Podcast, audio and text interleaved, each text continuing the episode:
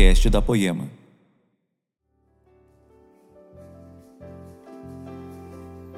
Aleluia, Jesus. Obrigada, Senhor. Obrigada porque nós podemos crer, podemos sentir, Senhor, o teu toque nesta noite. Obrigada porque sabemos que o Senhor está aqui. Obrigada porque, como corpo do Senhor, nós temos o privilégio de juntos adorarmos, adorarmos a beleza da tua santidade, adorarmos quem o Senhor é. Obrigada, Jesus. Obrigada pelo dia que o Senhor preparou. Nós somos gratos, muito gratos, Senhor Jesus, por tudo que o Senhor tem feito. Obrigada, Senhor Jesus, porque é mais um dia nós podemos estar reunidos diante do Teu nome. Podemos aqui, Senhor Jesus, estarmos diante de Ti, mesmo continuando não merecendo, Senhor. Nós podemos ser agraciados pelo Teu amor, Pai. Fale conosco, Espírito Santo de Deus, continue, continue nos instruindo na Tua verdade, Pai. A Tua palavra é a verdade. E nós queremos, Senhor Jesus, ser fiéis até o fim, permanecermos fiéis, Pai, em nome de Jesus, em nome de Jesus. Glória a Deus, aleluia. Estão felizes? Vou perguntar de novo, porque vocês estão parecendo a turma da manhã. Estão felizes? Glória a Deus, aleluia, queridos. Queridos, eu estou muito feliz, não vejo a hora de ver meu filho porque, né?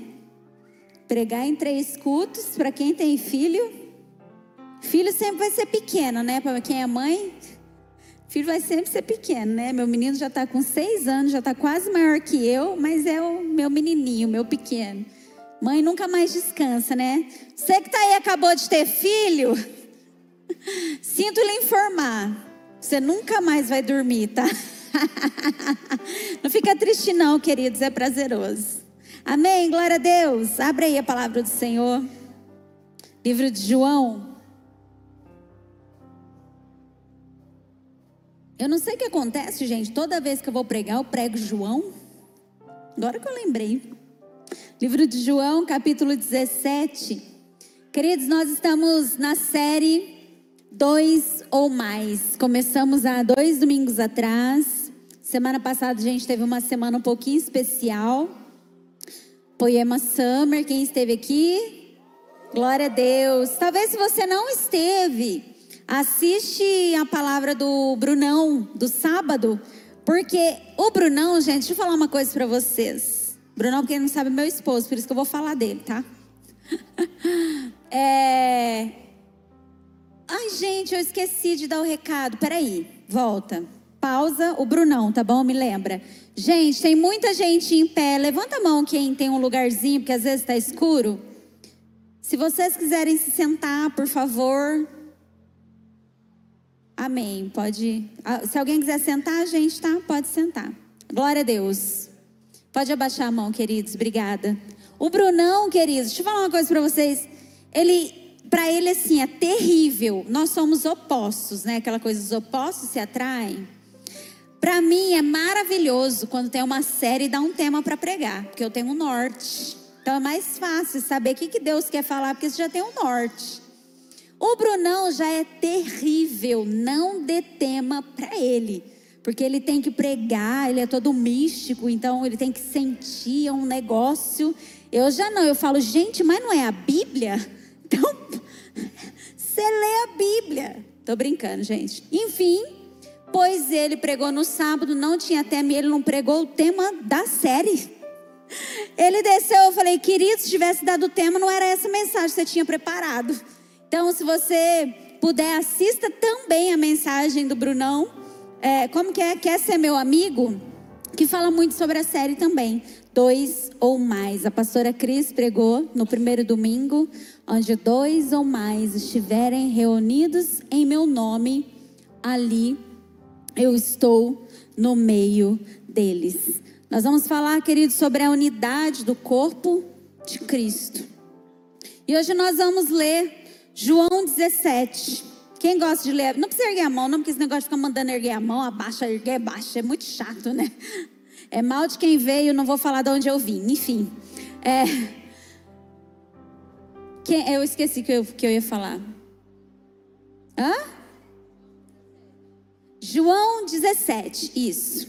Eu vou, antes da gente começar a ler, quem, pra, se você não gosta muito de ler a Bíblia, nós vamos ler bastante hoje, tá? Então eu espero. Eu tenho um sério problema de falar um pouquinho devagar para as pessoas tentarem entender, tá? Então eu espero que não fique tão monótono. Nós tivemos dois cultos, foram muito bons, mesmo assim. Nós vamos ler bastante a Bíblia. Então abre em João 17, você vai deixá-la aberta, não precisa nem fechar, tá bom? Antes da gente começar a ler, eu quero só contextualizar porque é interessante nós imaginarmos, tá? É uma dica para quem quer ler a Bíblia. E se você quiser aprender a se apaixonar pelas Escrituras, a Escola Bereanos vem logo aí. Então fique atentos, amém? Nós estamos muito felizes e com muita expectativa daquilo que o Senhor vai fazer no nosso, no nosso meio. Porque a palavra diz que o meu povo perece por falta de conhecimento. E muitos traumas, muitos pensamentos errados que nós temos é falta de conhecimento de quem Deus é. Amém? E nós, só para contextualizar, queridos, João 17 foram é, é, é conhecido, muito conhecido como a oração de Jesus. Mira, mas a Bíblia fala que Jesus orou várias vezes, ele se ausentava para orar, né? Mas olha só que interessante, João ele descreveu a oração de Jesus. Ele foi específico, específico em falar. Não sei se você sabe, mas os evangelhos, eles foram escritos muito tempo depois de Jesus ter morrido, entendeu? Não foi assim, sendo escrito e já feito. Foi escrito muito tempo depois. Então, ele, ele decidiu: eu preciso colocar isso, eu preciso falar eu preciso que as pessoas saibam a oração de Jesus que Jesus fez. Quando ele fez esta oração? Nos últimos momentos antes dele ser preso. Nos últimos momentos antes dele ir para o Getsemane e ali ele ser preso no jardim, ele reuniu seus discípulos, ceou com eles, deu algumas instruções para eles. Ele é, ele acalmou os discípulos. A gente tem ali um pouquinho antes, ele fala sobre o consolador, ele fala sobre a sua partida, ele fala sobre o traidor. E então, uma das últimas coisas que ele faz antes de ir para o jardim foi esta oração. O que será que Jesus orou? Pensa bem. Jesus era Deus e homem ao mesmo tempo. Como homem, Jesus sabia que ele seria preso, porque já era certo, as pessoas estavam querendo prender Jesus há muito tempo, por, por causa de tudo que ele fazia, falava. Então ele ia contra algumas ah, atitudes que se desejava é, pela igreja da época, né? Os fariseus, saduceus, os, os rabis da época, os mestres da lei é, Jesus era totalmente o inverso daquilo que eles esperavam, principalmente, não só de um profeta, mas ele era o inverso do que se esperava, principalmente do rei dos judeus.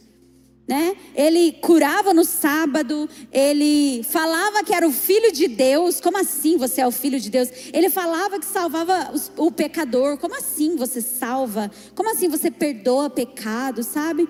Então, era certo, como homem, ele saber que iria morrer.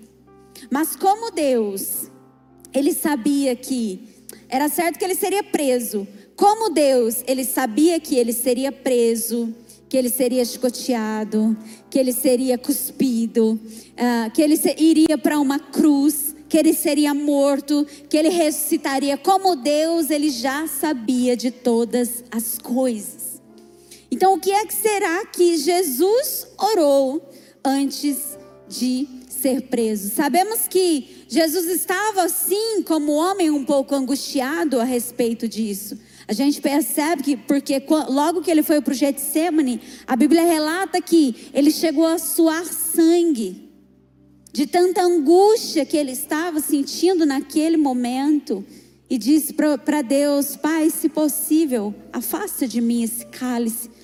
Porque naquele momento, como homem, ele estava sentindo todo o pecado da humanidade, como o homem ele estava sentindo desprezo de Deus pelo pecado. Mas ele diz: "Mas que seja feita a sua vontade". Então, qual é a oração que Jesus faz? Vamos ver aí então. João capítulo 17. Diz assim: Depois de dizer todas essas coisas, Jesus olhou para o céu e orou: Pai, chegou a hora. Glorifica o teu filho, para que ele te glorifique, pois tu lhe deste autoridade sobre toda a humanidade ou toda a carne. Ele concedeu vida eterna a cada um daqueles que lhe deste. E a vida eterna é esta: conhecer a ti, o único Deus verdadeiro, e a Jesus Cristo, a quem enviaste ao mundo. Eu te glorifiquei aqui na terra, completando a obra que me deste para realizar. Agora, Pai, glorifica-me e leva-me para junto de ti, para a glória que tive ao teu lado antes do princípio do mundo. Eu revelei teu nome àqueles que me deste no mundo. Eles sempre foram teus. Tu os deste a mim e eles obedeceram à tua palavra. Agora eles sabem que tudo que eu tenho vem de ti pois lhes transmiti a mensagem que me deste. Eles a aceitaram e sabem que eu vim de ti e creem que tu me enviaste. Verso 9: Minha oração não é por este mundo, mas por aqueles que me deste, pois eles pertencem a ti. Tudo que é meu pertence a ti, e tudo que é teu pertence a mim, e eu sou glorificado por meio deles. Agora, deixo este mundo. Eles ficam aqui, mas eu vou para a tua presença. Pai Santo, tu me deste teu nome, agora protege-os com o poder do teu nome, para que eles estejam unidos, assim como nós estamos. Durante meu tempo aqui com eles, eu os protegi com o poder do nome que me deste. Eu os guardei de modo que nenhum deles se perdeu, exceto aquele que estava a caminho da destruição, como as Escrituras haviam predito. Agora vou para a presença do Pai. E quando ainda estou no mundo, digo essas coisas para que eles tenham minha plena alegria em si mesmos. Eu lhes dei tua palavra, e o mundo os odeia, porque eles não são do mundo, como eu também não sou. Verso 15. Não peço que os tires do mundo, mas que os proteja do mal. Eles não são deste mundo, como eu também não sou. Consagra-os na verdade, que é a tua palavra. Assim como tu me enviaste ao mundo, eu os envio ao mundo. E eu me entrego como sacrifício santo por eles, para que sejam consagrados na verdade. Verso 20. Não te peço apenas por estes discípulos, mas também por todos que crerão em mim por meio da mensagem deles. Minha oração é que todos eles sejam um, como nós somos um, como tu estás em mim, Pai, e eu estou em ti. Que eles estejam em nós, para que o mundo creia que tu me enviaste. Eu dei a eles a glória que tu me deste para que sejam um, como nós somos um. Eu estou neles e tu estás em mim. Que eles experimentem unidade perfeita, para que todo o mundo saiba que tu me enviaste e que os amas tanto quanto me amas. Pai, quero que os que me deste estejam comigo onde estou. Então eles verão toda a glória que me deste, porque me amastes antes mesmo do princípio do mundo. Pai justo, o mundo não te conhece, mas eu te conheço. E estes discípulos sabem que tu me enviaste. Eu revelei teu nome a eles e continuarei a fazê-lo. Então, teu amor por mim estará neles e eu estarei neles. Glória a Deus. Queridos, esta foi a oração de Jesus antes de ser entregue à morte. Queridos, nós conseguimos ver aqui um resumo que o cerne da oração de Jesus, ele ora uh, a Deus, ao Pai, por sua missão aqui na terra. Ele ora entregando ao Senhor a sua missão aqui na terra. Ele presta contas a Deus, ao Pai, sobre tudo que ele fez aqui. Mas nós vemos que existe uma intercessão e um clamor de Jesus nesta oração. O Senhor, ele clama nesta oração por unidade. Nós podemos, Senhor Jesus, podemos, Senhor Jesus é bom, hein? Nós podemos ver que Jesus, ah, ele, ele ora em três partes. Em cada parte, ele direciona a oração a alguém, sabe? Na primeira parte, olha aí, no verso 1, pode deixar a Bíblia aberta, tá? Ele diz assim, ó: Depois de dizer todas essas coisas, Jesus olhou para o céu e orou: Pai, chegou a hora. Ou é chegada a hora. Queridos, se nós formos ver no ministério de Jesus relatado nos evangelhos, durante algumas vezes o Senhor dizia quando ele era impelido a se manifestar como o Filho de Deus ou como o Messias, o Cristo, quando ele era impelido a, a dizer mesmo, talvez eles quisessem que ele, sei lá, se revelasse e destruísse tudo, então era solicitado a Jesus várias vezes foi para que ele revelasse, se revelasse como o Cristo. E os discípulos que foram escolhidos, eles sabiam de todas as profecias, de todas as leis, eles é, é, sabiam de cor e salteado como é que aconteceria, porque já estava escrito. Quando as coisas que aconteceram descritas no Evangelho, é, é quando elas aconteceram, o Antigo Testamento já era como lei para os judeus. Então, todas as profecias aguardando o Messias, o Cristo, o Rei dos judeus, eles sabiam todas. Então, era, era solicitado a Jesus em vários momentos para que ele se revelasse como Cristo. E todas as vezes até então, ele dizia: ainda não é a hora. Certa vez, quando ele se encontrou com a mulher samaritana e ah, ela perguntou, né, aonde vai ser, onde que tinha que adorar a Deus, onde que não tinha, se era no monte, se era no templo, né? E Jesus disse: é chegada, vai ser chegada a hora em que adorarão ao Pai em espírito e em verdade, mas ainda não era a hora. Várias vezes Jesus falava: ainda não é a hora. Mas agora Jesus ergue os seus olhos, ele olha para o céu e ele diz: Pai, é chegada a hora. Hora do que, queridos? Olha aí. Glorifica teu filho, para que ele te glorifique é chegada a hora do Filho ser glorificado. Mas, queridos, imagina os discípulos ouvindo Jesus orar isso. É chegada a hora. Eu imagino como eles conheciam as profecias, né? Ele vai sair daqui e ele vai matar todo mundo.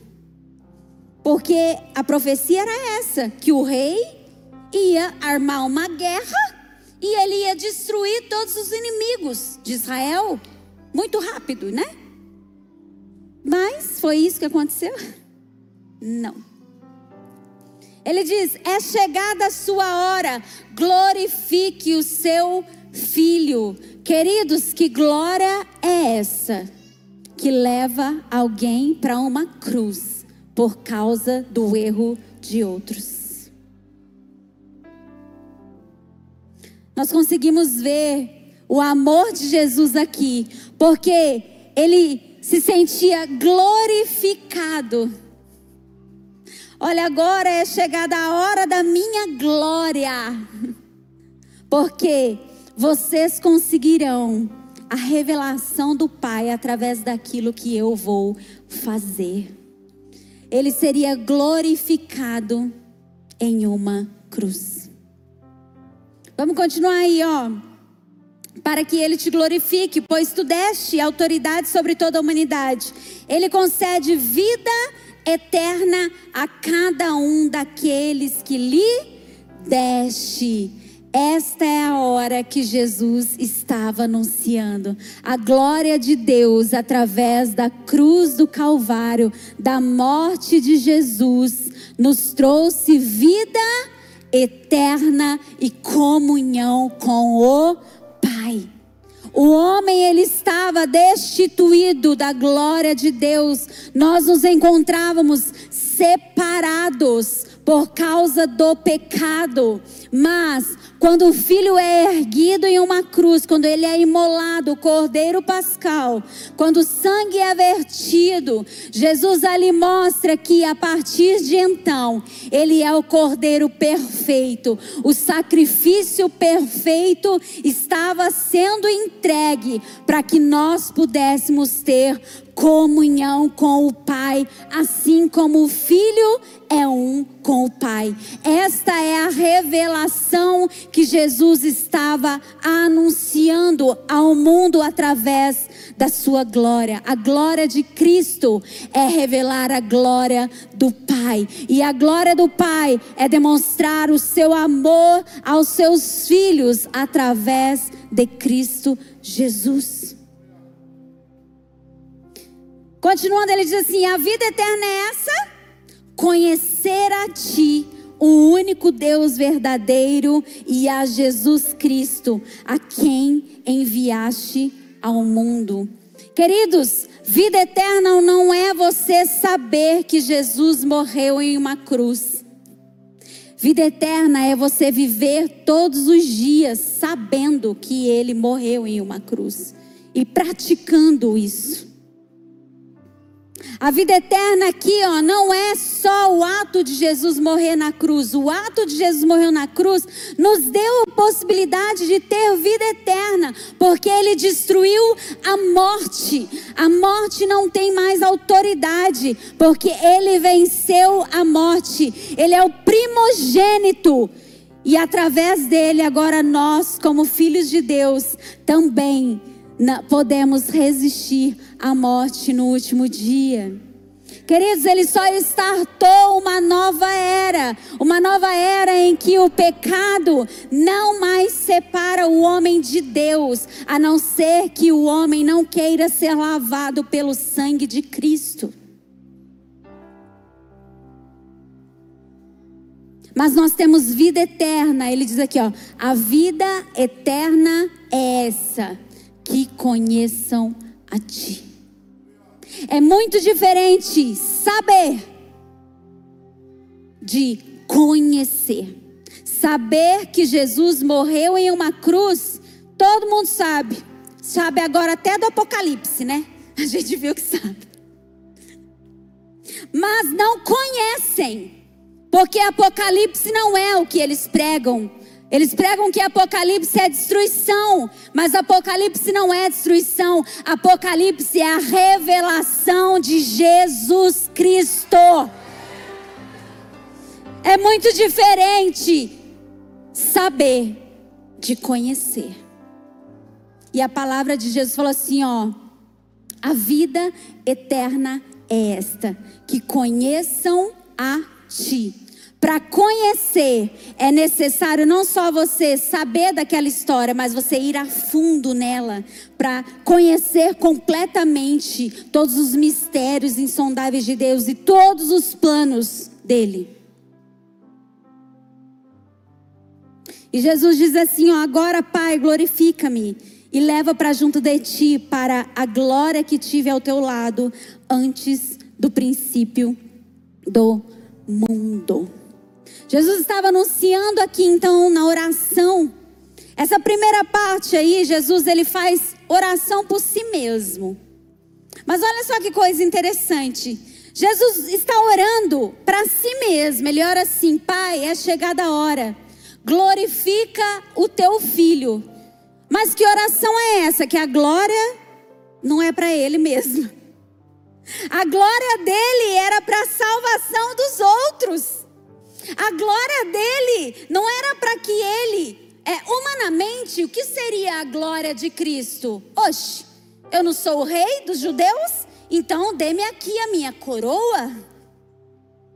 Mas a gente sabe que a coroa que ele recebeu foi de espinhos. Por quê? Porque Jesus, ele estava mostrando o amor do Pai, revelando quão grande é o amor do Pai. A palavra diz que João 3,16, porque Deus amou o mundo de tal maneira que deu o seu Filho, para que todo aquele que nele crê não pereça, mas tenha a vida eterna. Queridos, Jesus, nessa parte, ele está orando por si mesmo. Mas a oração dele é para a glória do Pai. Ele sabia que é, a glorificação dele era trazer os filhos de Deus para próximo do Pai. E assim, a revelação do Pai para os seus filhos era a glória de Deus. Jesus estava anunciando a sua completa obra. Ele fala: Eu completei a minha obra.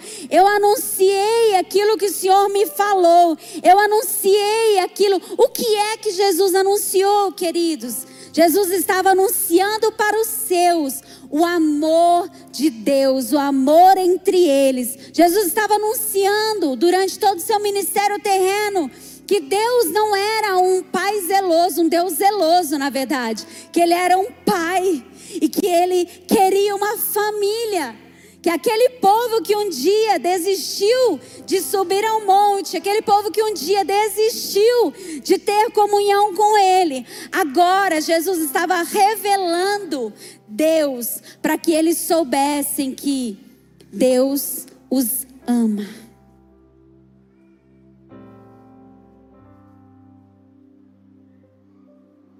E aí Jesus parte para uma segunda, vai para a segunda parte agora da sua oração. Lá no verso 6 ele diz assim, ó: Eu revelei teu nome àqueles que me deste do mundo. Essa segunda parte agora, Jesus ele começa a orar pelos seus discípulos, aqueles que ele havia escolhido no seu ministério terreno que acompanharam Jesus durante todo o seu ministério terreno, que foram ensinados por ele até este dia. E aí Jesus fala assim, ó: Eles sempre foram teus, tu os deste a mim e eles obedeceram a tua palavra. O que, que Jesus estava falando aqui? Olha, eles, eles sempre foram teus. Por quê? Porque os discípulos escolhidos, eles eram judeus. Eles faziam parte da nação de Israel. Eles faziam parte do povo que havia sido escolhido para que pudesse ser a nação peculiar. Ô, gente, eu não sei se você. Nossa, está sendo cada culto diferente mesmo. Cada culto eu estou ensinando uma coisa nova. Eu não sei se vocês sabem, mas a escolha de uma nação, a gente tem muita dificuldade quando a gente fala de eleição de Deus. Porque a gente é mesquinho. A gente é egoísta. E a gente logo pensa, isso é um sofisma terrível, mundano, maligno. A gente pensa, se Deus é bom, Deus não pode escolher uma nação.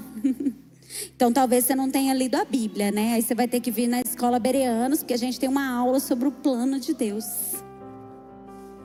Queridos, Israel foi escolhida para ser uma nação santa, para que influenciasse as outras nações. E a Bíblia diz lá em Gênesis 12 que essa nação, todas as outras nações seriam abençoadas também.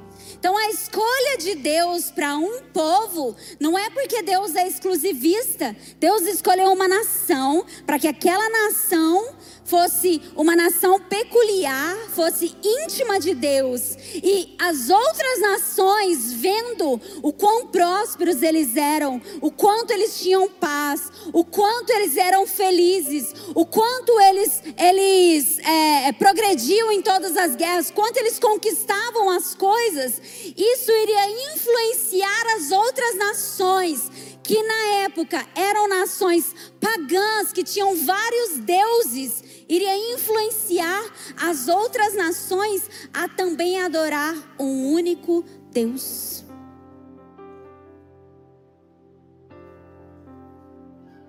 E é isso que Jesus está falando aqui. Eles são seus. Eles conhecem. Eles te obedecem. Eles foram escolhidos por isso. Mas eles não foram escolhidos porque eles eram os melhores, tá, gente? Muito pelo contrário, tá? Eles não eram os melhores da época. Vamos continuar aí, ó. Tu os deste a mim e eles obedeceram a tua palavra. Verso 7. Agora eles sabem que tudo que eu tenho vem de ti, pois lhes transmiti a mensagem que me deste. Eles a aceitaram e sabem que eu vim de ti e creem que tu me enviaste. Agora, olha só qual é a oração de Jesus. Minha oração não é por este mundo. Peraí. Mas que Deus é esse? Como assim? Como assim? A oração dele não é pelo mundo? Mas ele não veio salvar o mundo? Pois é, por isso que nós precisamos conhecer o plano progressivo de Deus. Imagina, só a nação de Israel, na época, que sabia as leis, que conheciam as profecias. Então as outras nações não queriam nem saber como que Deus ia se revelar. Ele ia se revelar para aqueles que pelo menos conheciam alguma coisa. Sabe? A minha oração não é por este mundo. Queridos, se Deus quiser, ele pode salvar o mundo todo assim, ó. Pode. Mas você imagina Como seria? Eu vou contextualizar agora, tá, gente? Vou parafrasear, na verdade, não é nem, contextualizar, não é nem contextualizar, vou parafrasear. Imagina o diabo chegando para Deus e Deus, Deus fez assim, ó, todo mundo, o mundo inteiro virou santo, assim, ó, pá. Aí Deus fala pro diabo, tá vendo, ó? todo mundo santo. Pronto, vamos todos entrar na bodas do cordeiro. E aí o diabo fala para ele: Mas aí é fácil. Foi você que fez? Ah, sim. Agora imagina a diferença. O diabo chegando e Deus falando: Está vendo aquele lá, ó? Infeliz. Aquele lá, ó, não tinha pai, não tinha mãe, Aquele lá era um drogado, aquele lá foi viciado, aquele lá estava perdido, aquele lá era egoísta, aquele lá era ladrão, aquele lá era adúltero, aquele lá, imagina Jesus, Deus falando isso, aquele era assim, mas ele creu na mensagem, aceitou, se santificou e agora ele tem autoridade para pisar na sua cabeça. Jesus faz. Só o Espírito tem o poder de revelar a mensagem de Cristo em nós.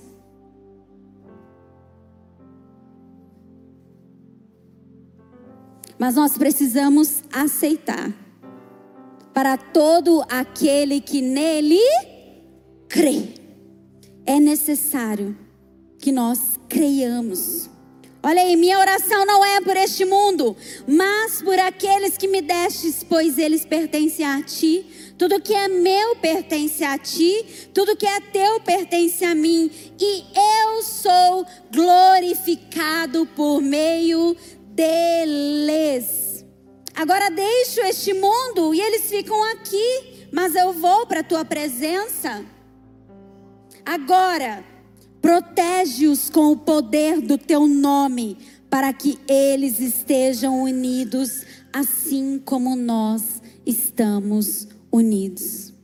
Queridos, esta foi a oração de Jesus pelos seus discípulos. Olha aqui, ele falou: agora, protege-os com o poder do teu nome, para que eles estejam unidos.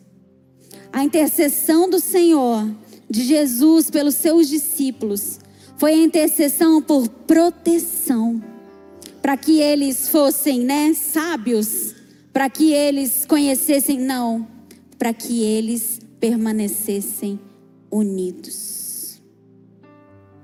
Queridos, eu não sei se você já assistiu The Chosen. Já assistiram? Quem não assistiu, assista. The Chosen, talvez você que não assistiu, você vai pensar, ah, deve ser. É aquela série que tem um ator que parece muito Jesus, mas não é o Jesus hollywoodiano. É um Jesus do cabelo escuro, não tem olho azul. Ele é muito Jesus, gente. Coitado, ele não consegue mais nenhum papel o resto da vida, porque é Jesus. Mas a, a, a série não é sobre Jesus, a série é sobre os escolhidos. A série é sobre, fala sobre os discípulos, tá? Fica tranquilo que eu não vou contar nenhum spoiler, porque já está tudo escrito aqui. A não ser que você não tenha lido, aí vai ser spoiler para você. Queridos, é interessante, eu estou te convidando a assistir, porque mostra, talvez a gente não, lendo a Bíblia, a gente não consiga enxergar como era para Jesus difícil educar os discípulos. Eu não sei se você sabe, mas é, pela história, acredita-se que os discípulos eles eram todos jovens. O único talvez que fosse um pouco mais velho, mas ainda jovem, acima de 21, era Pedro. Do restante, queridos, tudo abaixo de 21 alguns adolescentes até. Imagina um monte de homem abaixo de 20, zero maturidade, muito hormônio. Se fosse mulher, não teria esse problema, tá vendo? Porque mulher amadurece mais rápido. Queridos, os discípulos eram todos jovens, imaturos conheciam as leis, os profetas, conheciam, mas tudo imaturo. Como você sabe disso, Miriam? Viviam brigando aqui na Bíblia, não precisa nem assistir lá. Assiste, que você vai conseguir entender melhor. Era todo dia Jesus tentando apaziguar eles. Porque um queria ser maior que o outro, porque o outro era cobrador de imposto e um queria bater nele, porque cobrou imposto um dia dele. É uma, era uma coisa de doido, queridos. E durante todo o ministério terreno de Jesus, Jesus foi revelando o amor do Pai. Jesus é, é, foi revelando a maneira com que eles deveriam viver. E aí a oração de Jesus pelos discípulos foi: Senhor, Deus, Pai, protege-os para que eles sejam unidos Querido, Jesus sabia. Porque ele ia ali, daqui a pouco voltava. Estava dormindo, estavam brigando, estavam falando. Entendeu? Não, a gente não é assim, né? Não. Amanhã ninguém vai fazer nada errado. Glória a Deus por isso. Mas, queridos, durante todo o ministério terreno, Jesus foi ensinando os seus discípulos como viver segundo os padrões do céu. Eles foram ensinando os seus discípulos que o Pai queria ser revelado, que através dele eles poderiam é, é, acessar ao Pai, que o Pai estava disponível. Ele foi ensinando. E a angústia de Jesus agora na oração dele é: Senhor, protege-os para que eles estejam unidos, porque Jesus sabia que qualquer situação adversa entre eles poderia separá-los. Porque mesmo eles sabendo da verdade, da palavra, mesmo lá na frente, eles sabendo daquilo que aconteceu com Jesus e que ele era o Cristo, cada um tinha um jeito de ser, um temperamento, e para que ele permanecesse, para que eles permanecessem juntos, seria necessário que eles fossem protegidos. É por isso que o Senhor disse: eu não vou deixar vocês sozinhos. Eu vou deixar o consolador. E ele vai guiar vocês o caminho da verdade. E Jesus continua assim, ó. Verso 12: Durante meu tempo aqui com eles, eu os protegi com o poder do nome que me deste. Eu os guardei de modo que nenhum deles se perdeu, exceto aquele que estava a caminho da destruição, como as Escrituras haviam predito. Agora vou para a tua presença. Enquanto ainda estou no mundo, digo essas coisas para que eles tenham minha plena alegria em si mesmos. Espera aí. Que plena alegria. O cara estava indo morrer. Ele estava indo para a morte. E aí Jesus fala assim, ó, eu vou, enquanto eu estiver aqui com eles, eu quero que eles sintam a plena alegria que eu tenho. Queridos, Jesus estava orando para que eles sentissem também a plena alegria de Jesus, mesmo diante da morte, porque Jesus sabia que pouco tempo depois que ele ressuscitasse, assim que eles começassem a anunciar que Cristo verdadeiramente era o Messias, que Jesus era o Cristo. Jesus sabia que eles seriam também perseguidos. Jesus sabia também que eles poderiam morrer e assim aconteceu. E Jesus estava falando: enquanto eu estiver aqui, eu quero que eles sintam a minha plena alegria. Queridos, imagina como seria se esta oração aqui de Jesus, ele está vindo para a morte, certo? Se fosse, Deus é injusto. É injusto eu morrer por todos esses pecadores. A tua profecia é que eu vou ser o rei, então me entregue a minha coroa. Imagina se a oração de Jesus fosse uma oração exigindo seu direito como filho e como o rei.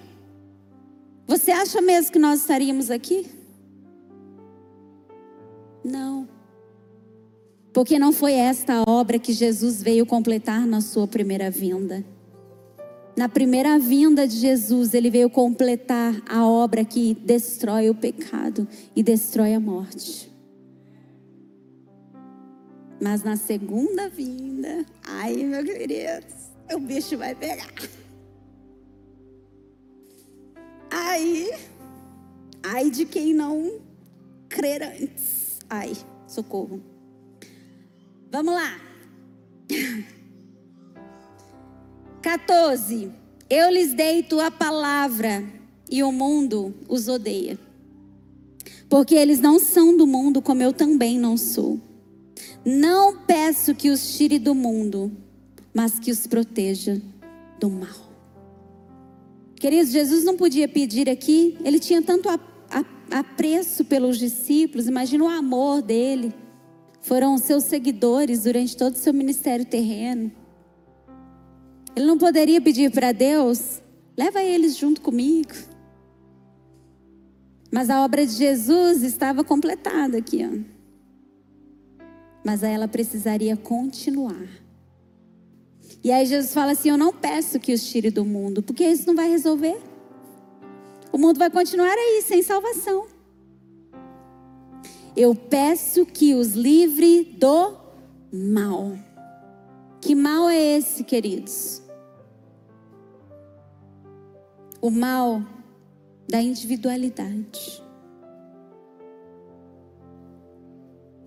O mal que atinge os nossos pensamentos, dizendo que nós precisamos correr a nossa vida por nós mesmos. É cada um por si e Deus por todos. Mensagem enganosa, assinado Devil. Não é cada um por si, Deus por todos, queridos. Vamos continuar aí. Eles não são deste mundo, como eu também não sou. Verso 17. Consagra-os na verdade que é a tua palavra. Jesus orou, Senhor, separa-os na tua palavra. Só assim eles vão conseguir permanecer unidos. Somente diante da palavra. Eu acredito que se você for ler Atos dos Apóstolos, que conta sobre a igreja primitiva, a gente tinha vários concílios entre eles, porque existiam divergências. Se você for estudar a história da igreja, houve divergências a respeito da Trindade, a respeito até do próprio Jesus, se ele era homem e Deus, se ele era, entendeu? Existiam. É, e aí, o que, o que eu imagino, né? O que acontecia, na verdade? Eles se sentavam, se reuniam e usavam as palavras de Jesus para que os norteasse. Era assim que era feito, queridos. Sabe o que eu imagino? Eu imagino que talvez em momentos de divergências entre eles, talvez eles se lembrassem dessa oração aqui de Jesus. Por que é que será que João fez questão de escrever a oração de Jesus neste livro? Talvez ele se lembrasse, ei, ei, por que é que nós estamos discutindo? Lembra que diante da morte Jesus orou para que nós fôssemos protegidos. Ei, alguma coisa está. Vamos orar, queridos? Assim como Jesus. Jesus orou para que fôssemos protegidos, para que seja, é, é, para que ficássemos unidos. Vamos continuar aí, queridos. Verso 19: E eu me entrego como sacrifício santo por eles, para que sejam consagrados na verdade. Consagrado significa separado. Nós só podemos ser separados hoje porque Jesus se entregou como um sacrifício vivo, santo e agradável a Deus.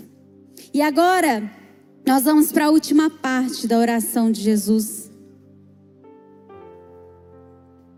Verso 20. Verso 20 diz assim, ó: Não te peço apenas por estes discípulos, mas também por todos que crerão em mim por meio da mensagem deles. Queridos, até aqui Jesus estava orando por coisas presentes e coisas que aconteceriam logo após a sua ressurreição. Mas agora, Jesus passa a orar por coisas futuras. Sabe por quem que Jesus está orando aqui? Olha aí. Não te peço apenas por, por esses discípulos, mas também por todos que crerão em mim por meio da mensagem deles. Quem é que crê em Cristo Jesus? Jesus estava orando por mim e por você agora. Ele estava orando, eu peço também por todos que crerão em mim por meio da mensagem deles. Qual é a mensagem que eles teriam que expor?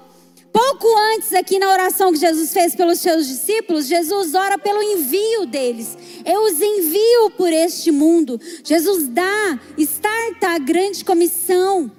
Eu vou enviar eles por este mundo falando essa mensagem. Que mensagem é essa? A mensagem de que existe comunhão entre o Pai, o Filho e o Espírito. E essa comunhão entre eles é tanto amor, e esse amor foi estendido para todo aquele que nele crê.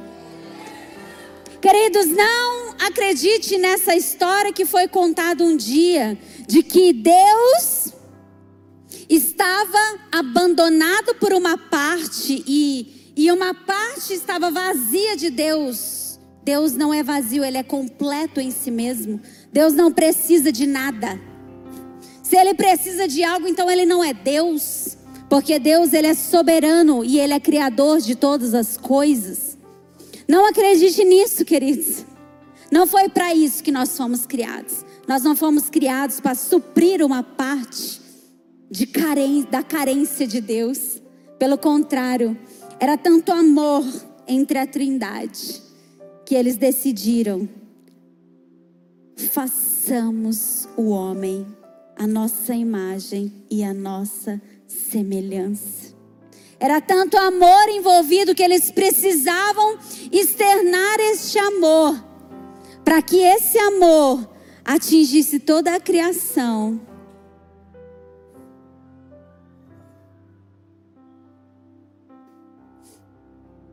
Vamos continuar. A minha oração, olha aqui. Qual foi a oração de Jesus por nós? Verso 21. Minha oração é que todos eles sejam um, como nós somos um. Como tu estás em mim, Pai, e eu estou em ti. A oração de Jesus por nós também foi: eu oro para que eles sejam um. E ele continua aqui assim, ó, que eles estejam em nós, para que o mundo creia que tu me enviaste. A mensagem que foi pregada é a mensagem de que Jesus, ele foi vertido, o cordeiro imolado, sacrifício santo e agradável, para que nós pudéssemos nos sentir amados e não punidos por Deus, para que nós, quando Jesus se levantasse, ele se tornasse o cabeça e agora ele teria um corpo e não um povo. E a oração de Jesus também, a intercessão dele por nós é que eles também sejam um. Queridos, se nós fomos atingidos pela mensagem do Evangelho, é sinal que os discípulos, a igreja primitiva e muitos outros depois foram se esforçando para manter o corpo do Senhor unido. Mas a gente vê na história o quanto ele foi se distraindo e ele foi se despedaçando novamente. A gente só esquece que a gente é o corpo de Cristo. E é Cristo que a gente está despedaçando, né? Jesus ele foi crucificado e ressurreto para que com ele, junto com a ressurreição, nascesse um corpo, a igreja do Senhor.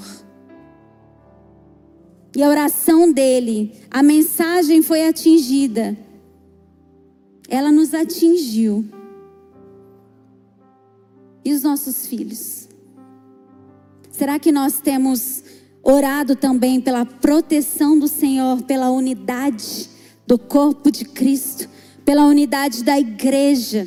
Será que nós temos nos esforçado para que nós tenhamos comunhão entre os santos? Será que nós temos nos esforçado para ter comunhão Queridos, é uma mentira, é uma falácia. É outra coisa do mundo enganosa. Essa história de que você não precisa vir à igreja para servir a Deus. Você pode servir a Deus na sua casa. Mentira. Assinado Devil. Não tem como separar Deus e a igreja. A nossa união, ela revela o quanto Deus nos ama. Porque, queridos, é na minha comunhão com o meu irmão, já que nós somos o corpo de Cristo. Eu tenho um pouco, é isso que significa cristãos, pequenos fragmentos de Cristos, que quando se juntam formam um corpo.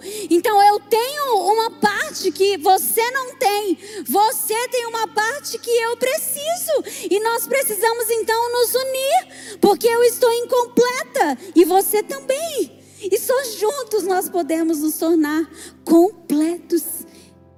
Só juntos nós poderemos ter plena alegria, mesmo talvez diante da morte. Só tendo entendimento do que é o corpo de Cristo, a igreja do Senhor, para que nós tenhamos plena alegria.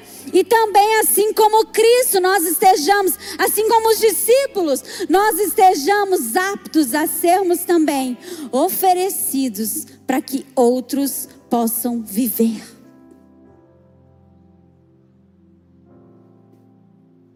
Jesus continua assim, ó. eu dei a eles a glória que tu me deste. Que glória é essa, queridos? A glória do amor do Pai. A glória do amor entre a Trindade. A glória da união entre eles. Tem uma frase que eu digo, mas ela não é minha. O Bruno fala que é, mas eu já falei um milhão de vezes que não é. Mas como ele tem TDAH, ele não presta atenção. Eu aprendi na escola da Bíblia, do Mark, um curso sobre família. E isso explodiu no meu coração, assim, quando eu vi. Eu tomei posse e falo mesmo. Ela diz assim: família é um pretexto para entendermos a Trindade.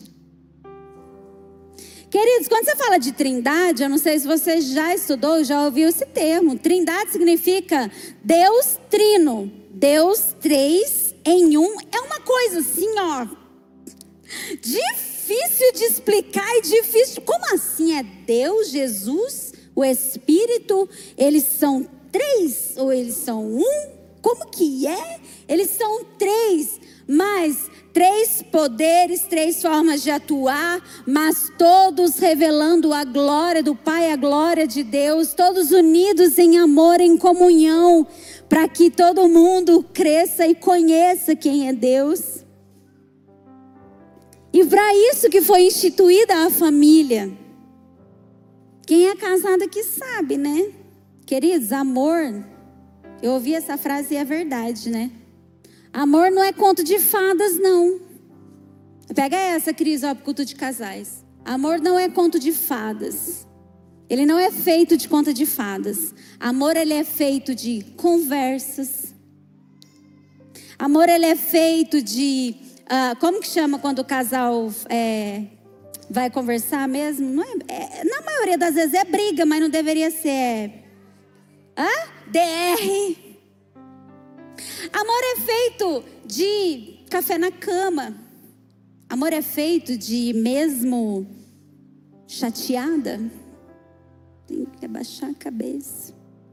Meu amor. Amor é feito disso, queridos. Isso é amor. Isso é amor.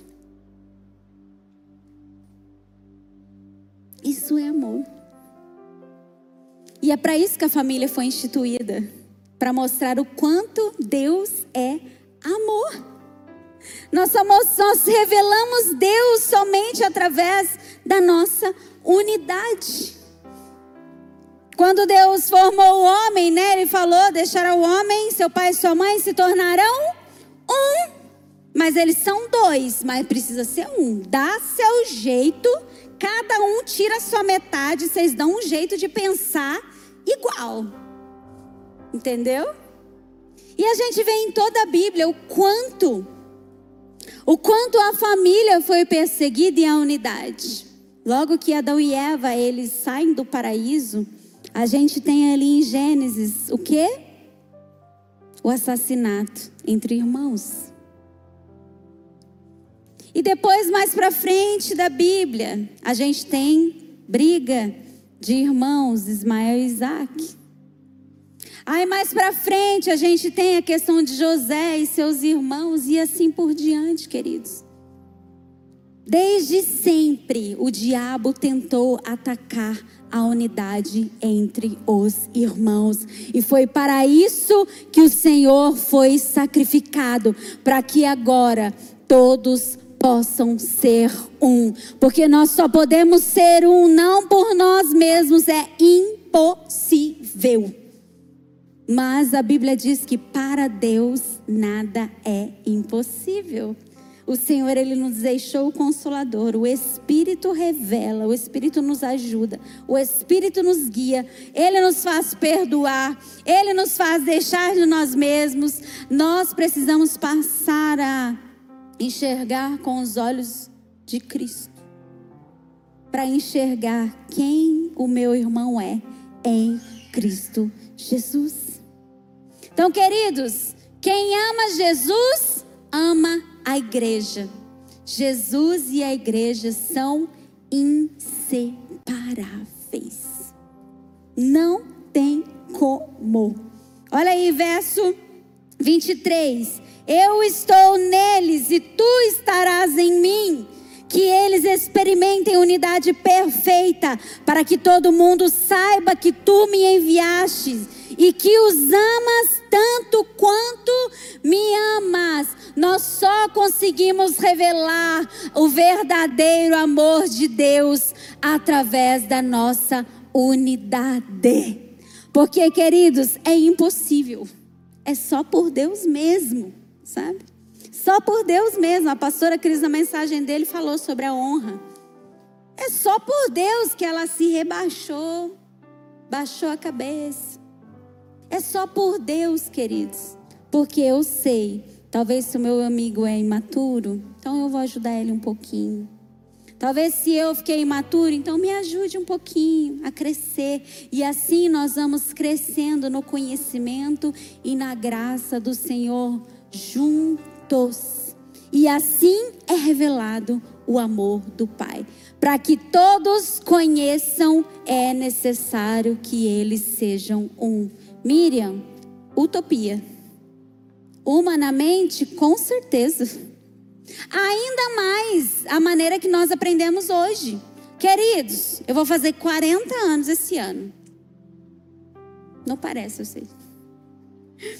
Mas eu lembro na minha época de infância, o quanto era cultural a gente conviver com os vizinhos e chama toda a molecada para brincar em casa. E, e, e, entrega sal pro vizinho. E falta uma coisa no vizinho, o vizinho vai lá, vai lá pedir. Ninguém tinha vergonha disso. Ia lá pedir pro vizinho. Hoje, você conhece teu vizinho? Queridos, cada vez mais a gente vem aprendendo a ser individual. Eu corro pelo meu. O outro porque todo mundo precisa. Mira, é, as coisas são caras. A gente precisa trabalhar, trabalhar. A gente está aí, cheios, porém vazios. A gente está cheio de serviço, cheio de dinheiro e cansado e vazio. Porque a gente não tem nem amigo. Nós estamos aprendendo a ser individuais. Para para pensar. Eu não quero chocar vocês, não, já chocando. A gente acabou de viver uma pandemia há uns anos atrás. Você teve coragem de abraçar o seu amigo? Ou você ficou com medo? Eu não vou abraçar, não, porque vai que eu pego e eu morra.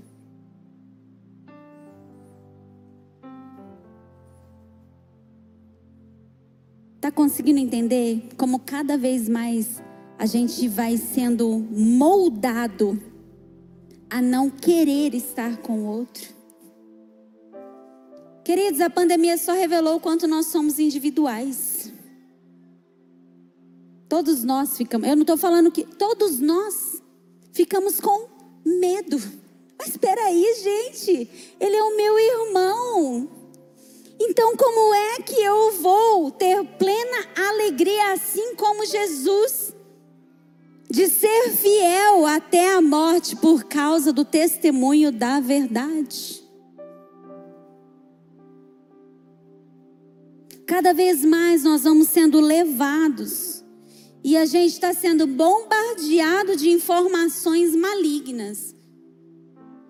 Mas a oração de Jesus é: Senhor, proteja-os para que eles continuem unidos.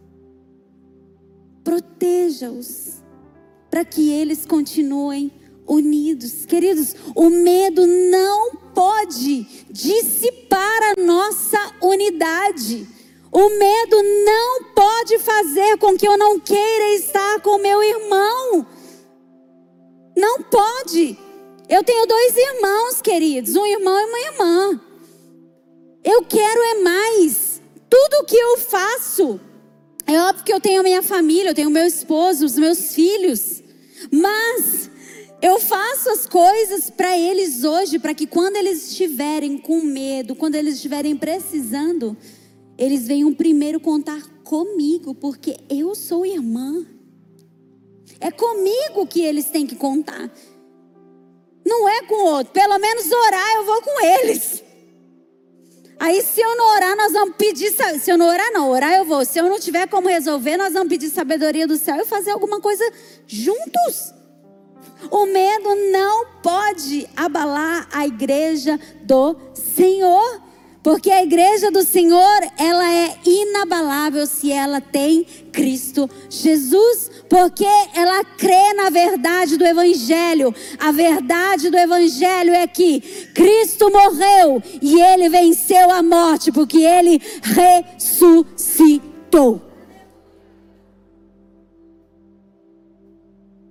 Para encerrar, queridos, Jesus diz assim, ó, verso 26, 24: Pai, Quero que os que me deste estejam comigo onde estou.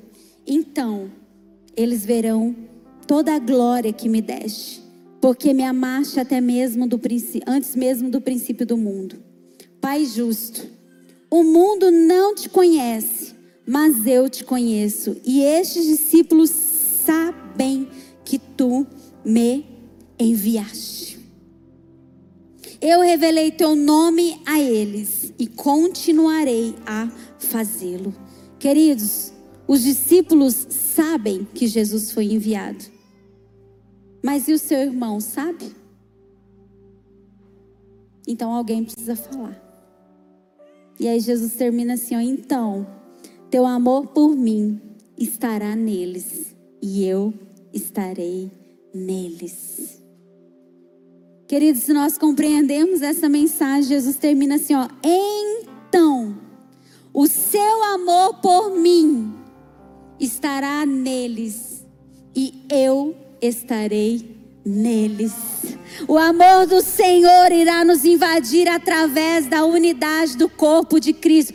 Foi assim que nós somos alcançados, queridos, porque o corpo de Cristo estava unido e levando a mensagem, mas essa mensagem ela não pode parar. E para que ela não pare, nós precisaremos permanecer aqui, juntos, unidos, clamando, orando, de joelhos no chão, mesmo com medo, não fraquejando, porque nós somos chamados não para ser unidos só no amor, não para ser unidos na esperança, nós somos chamados para unidade da fé.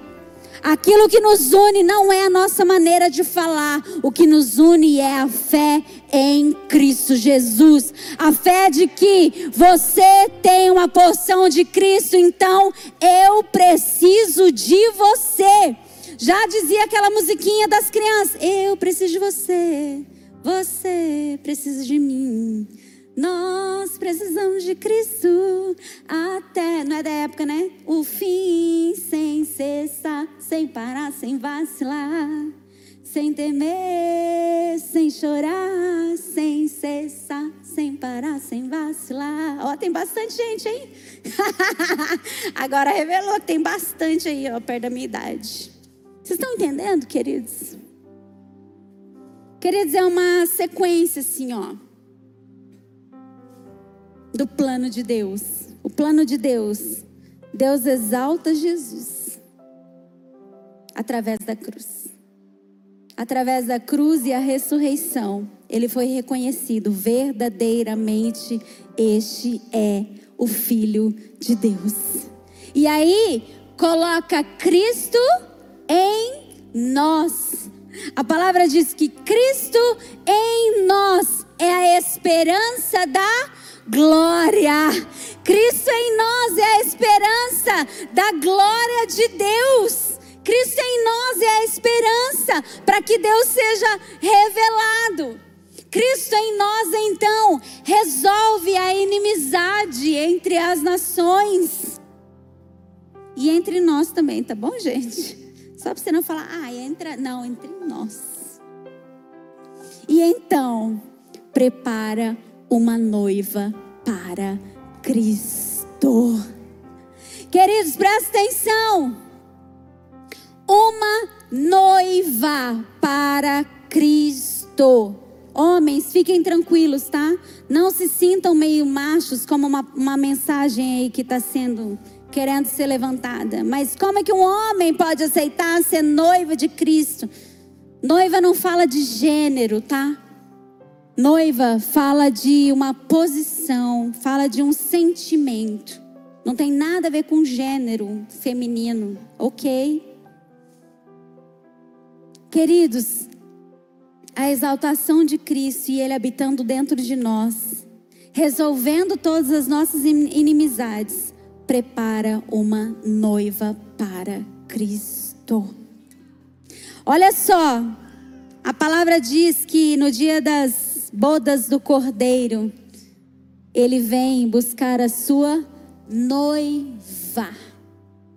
A palavra noiva está no singular, ela não está no plural. Deus não vem buscar você, você, você, você, você, você, você, você, você. Não.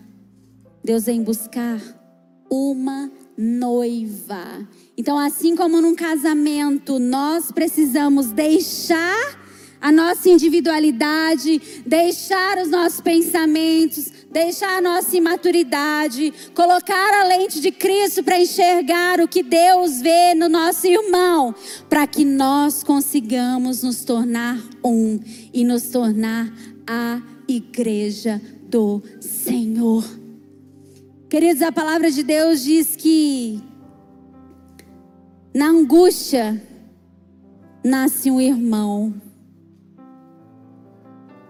Quantos aqui já encontraram um irmão na angústia? Mas, queridos, por que, que a gente espera o dia da angústia para nascer o irmão? Será que a gente não pode já procurar nascer o irmão antes do tempo da angústia? Ou será que nós teremos que ser muito angustiados para que nós reconheçamos e recebamos o nosso irmão como ele é?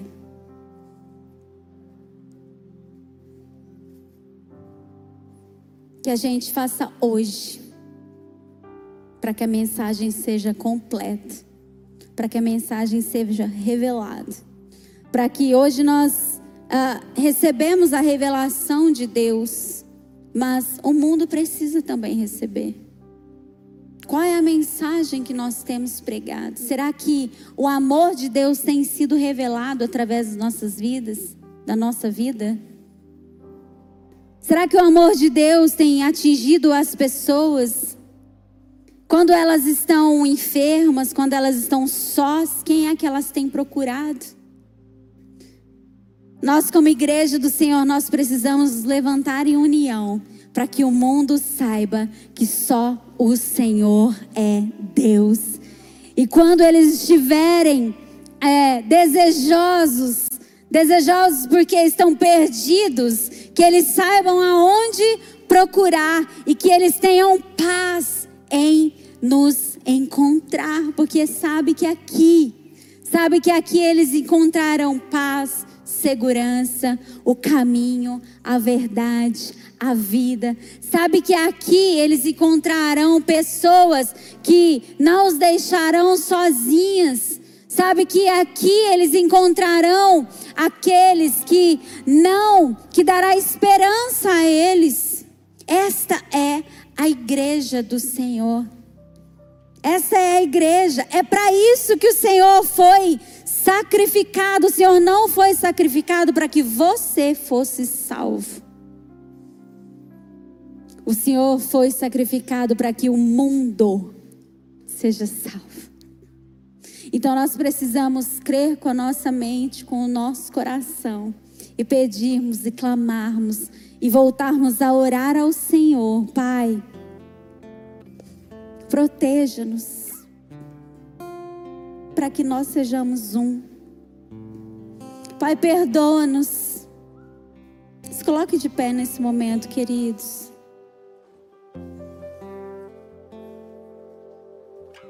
Eu creio que através dessa série muitas barreiras serão quebradas.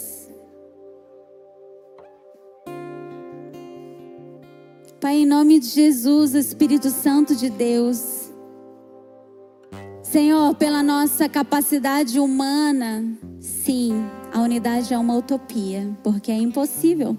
Todos nós somos diferentes uns dos outros.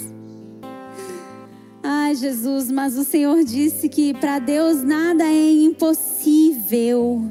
E nós queremos, Senhor Jesus, nesta noite sair daqui cheios da tua alegria, cheios da tua confiança, Pai, sabendo que sim, nós podemos ser o corpo de Cristo. Senhor, que nós saiamos daqui hoje, Pai amado, desejosos, Senhor, e nos tornarmos um com o nosso irmão.